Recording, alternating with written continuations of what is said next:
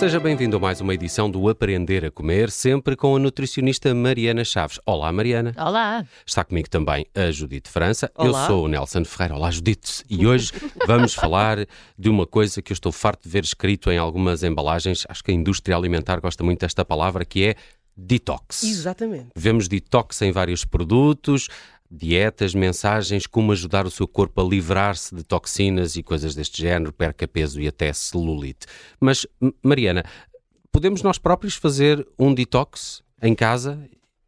É, olha, eh, nós todos dentro do nosso corpo fazemos um detox e acho muito importante passar a mensagem de que não há necessidade extra de desintoxicar o nosso corpo para além do que ele já faz, se nós o cuidarmos bem. E, e esta é uma mensagem que tem que se passar. Portanto, o nosso fígado já faz isso eficientemente. Na verdade, até se nós não comermos, eh, não aprendermos a comer, Não aconselhamos. que não aconselhamos, mas ainda assim o nosso fígado é resiliente e faz o trabalho todo sozinho. Ahm, mas é verdade que podemos ajudar com uma alimentação saudável, mas, mas para as pessoas perceberem que ah, isso é um trabalho do nosso fígado para uma pessoa que esteja saudável e acontece durante a digestão.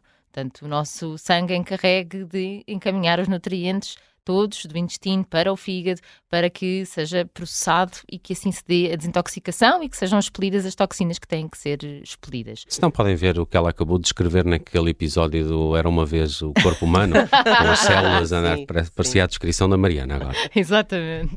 Mas é muito importante nós entendermos que conseguimos fazer isso sem ter essas manobras todas.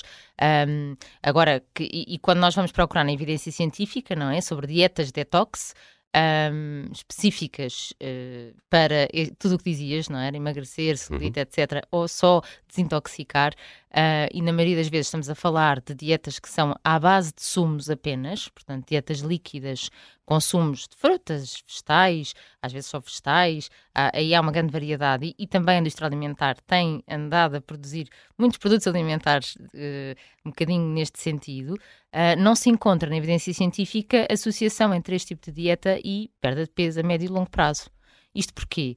Porque nós, na verdade, é importante as pessoas entenderem que o nosso corpo, para a metabolização dos alimentos e o bom funcionamento, precisa da existência de água, precisa da existência dos nutrientes, e então nós temos um volume no nosso corpo que, quando nós, por exemplo, cortamos os hidratos de carbono por completo, a metabolização dos hidratos implica água. Se cortamos os hidratos, perdemos água e de repente achamos, ui, perdi meio quilo na balança. Não, não, perdi, perdi água, porque simplesmente não comi aqueles nutrientes.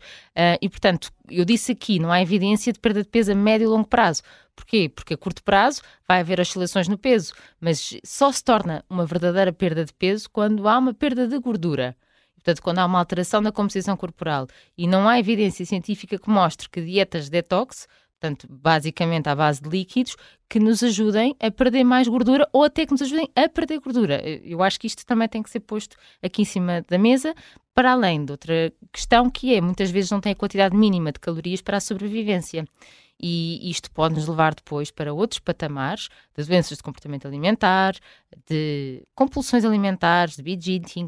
Portanto, não, não se pode Bin- olhar. Binge eating? Binge eating, que é, que é? é uma compulsão alimentar Ok. eh, e, e é é considerada uma, eh? uma doença, um distúrbio alimentar em que eh, as pessoas acabam por eh, comer de forma muito compulsiva, e muitas vezes com eh, um enquadramento já mais às escondidas, já eh, isto, isto traz toda uma parte psicológica, porque Uhum. doenças de comportamento alimentar são doenças psiquiátricas, mas que têm a ver com o comportamento alimentar e, portanto, nós não devemos estimular comportamentos alimentares anormais, pouco saudáveis, que não sabemos se não vai despoltar esse tipo de distúrbios. Um, e portanto, eu acho que falarmos em eh, produtos detox nesse enquadramento não faz qualquer sentido. Agora, claro que há alimentos eh, nesses ditos sumos que nós podemos fazer, como perguntavas, não é, Nelson? Podemos fazer em casa, Uhum. podemos fazer. Eh, eu acho que há- o consumo de frutas e vegetais, se olharmos só para isso, é uma coisa sempre benéfica, Hum. sem dúvida. Mas há, há- há ingredientes nesses detoxes que nos podem fazer falta? Eh, olha, eu, se compararmos com uh, o consumo dito, assim, mais típico que se vê na rua das pessoas consumirem um almoço com um bocadinho de alface ao lado, é? no prato, uma ponta de alface e de tomate, se esse for o único aporte de vegetais ao dia, sim, há ingredientes aqui nestes sumos que podem fazer diferença, mas eu gostava mais que as pessoas pensassem em não é o sumo que nos faz diferença, é os ingredientes. Então vamos pensar o que é que lá está dentro que nos pode fazer falta. Um, principalmente, por exemplo, vegetais verdes. Verdes escuros, quanto mais escuro, mais rico em ácido fólico, que é um mineral, que, desculpem, que é uma vitamina do uhum. complexo B, que é super importante para todas as reações do nosso corpo, inclusive é efeito neuroprotetor, portanto, protetor dos nossos neurónios e do nosso cérebro, para a síntese do nosso DNA, uma boa síntese para a renovação das nossas células e produção dos glóbulos vermelhos. Portanto, há aqui um impacto muito grande em consumir todos os dias vegetais verdes escuros, que é isto. Rúculas, espinafres, uh, canónicos, alfaces também, mas que uh, a verdade é que se eu disser espinafres ou alfaces, qual é que tem mais ácido fólico? Muito mais nos espinafres. São mais escuros. Mais escuros, exatamente. Uh, e depois há outro tipo de uh, vegetais também muito utilizado nesses detoxes, que são as couves, ou mais propriamente as brássicas, antigamente dizia-se crucíferas, uh, que é um grupo de vegetais muito importante, que não tem que estar no, no, no, no sumo, é? pode estar na sopa, pode estar no prato, que é, inclui o quê? Inclui as couves, seja ela couve-flor, couve-bruxelas, couve portuguesa, couve lombarda, pek choi, uh, couve-coração, muito típica no, da nossa uhum. gastronomia. Também inclui, portanto, há muitas pessoas que falam em relação às couves e nabiças, dão o nome de repolho. Uhum. Uh, pronto, o que nós temos que pensar aqui é a família das couves e onde também se incluem nabo, rabanete, uh, e portanto nós conseguimos colocar tanto em cru como em cozinhado e porquê é que estes vegetais são muito importantes? Eles têm substâncias anti-inflamatórias uh, e uma das substâncias que existe em maior concentração nos brócolos, já falámos aqui até no Aprender a Comer, é os glucosinolatos. E isto é super importante por duas questões, tanto nos estudos que foram feitos para na prevenção do câncer de mama, como para a nossa microbiota saudável.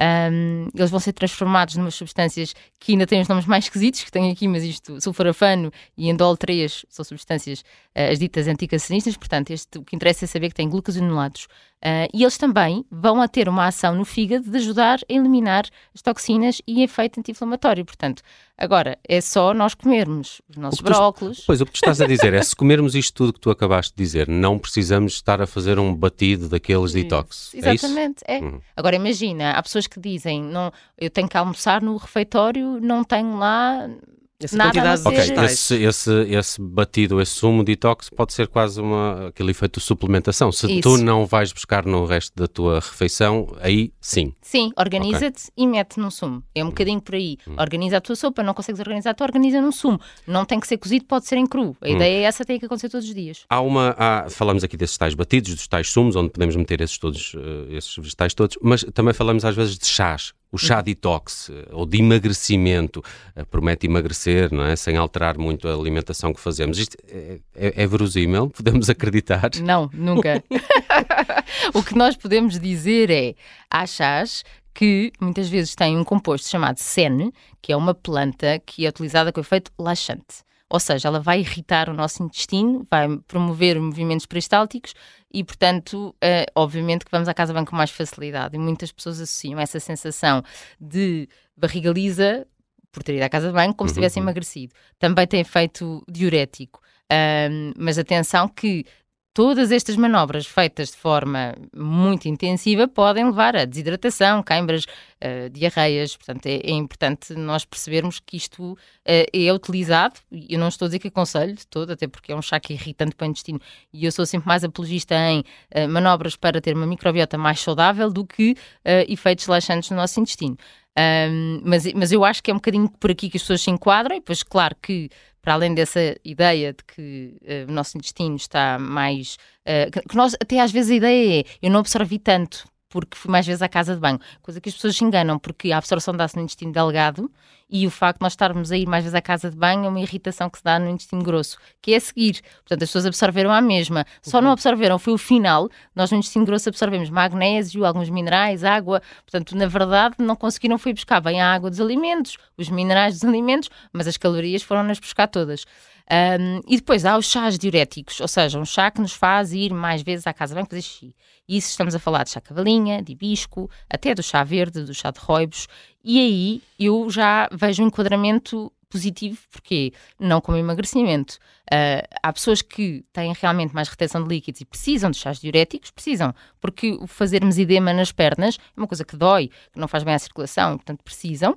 E, para além disto, muitos destes chás têm fitonutrientes, têm antioxidantes que nos são úteis trazem-nos mais valia para reações químicas que têm que se dar, nós nos protegermos de poluição, de toxinas do ambiente, de poluentes, tudo. tudo Mas isso são todos chás normais, não são cá chás detox. Não, só que... É? Chá nós... verde, chá preto... Mas tem esse efeito. Chá roibos, chá de hibisco, mas às vezes há embalagens que aparecem como este chá é detox. E depois o que tem lá dentro é isto. É isto. Ok. Exatamente. Uh, para quem ouve o Aprender a Comer e neste programa uh, falamos uh, sobre isto, se, se ouviu desde o início, início, para quem ouve no Spotify, eh, pode passar por lá que há uma pergunta que a Mariana vai deixar, que é qual destes vegetais são essenciais para uma boa desintoxicação?